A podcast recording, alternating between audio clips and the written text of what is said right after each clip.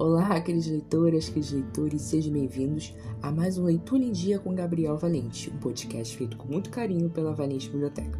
Vamos à historinha de hoje? O Recanto dos Sentimentos. Em uma terra encantada, viviam todos os sentimentos. Certo dia, o rei pediu que eles trabalhassem em dobro.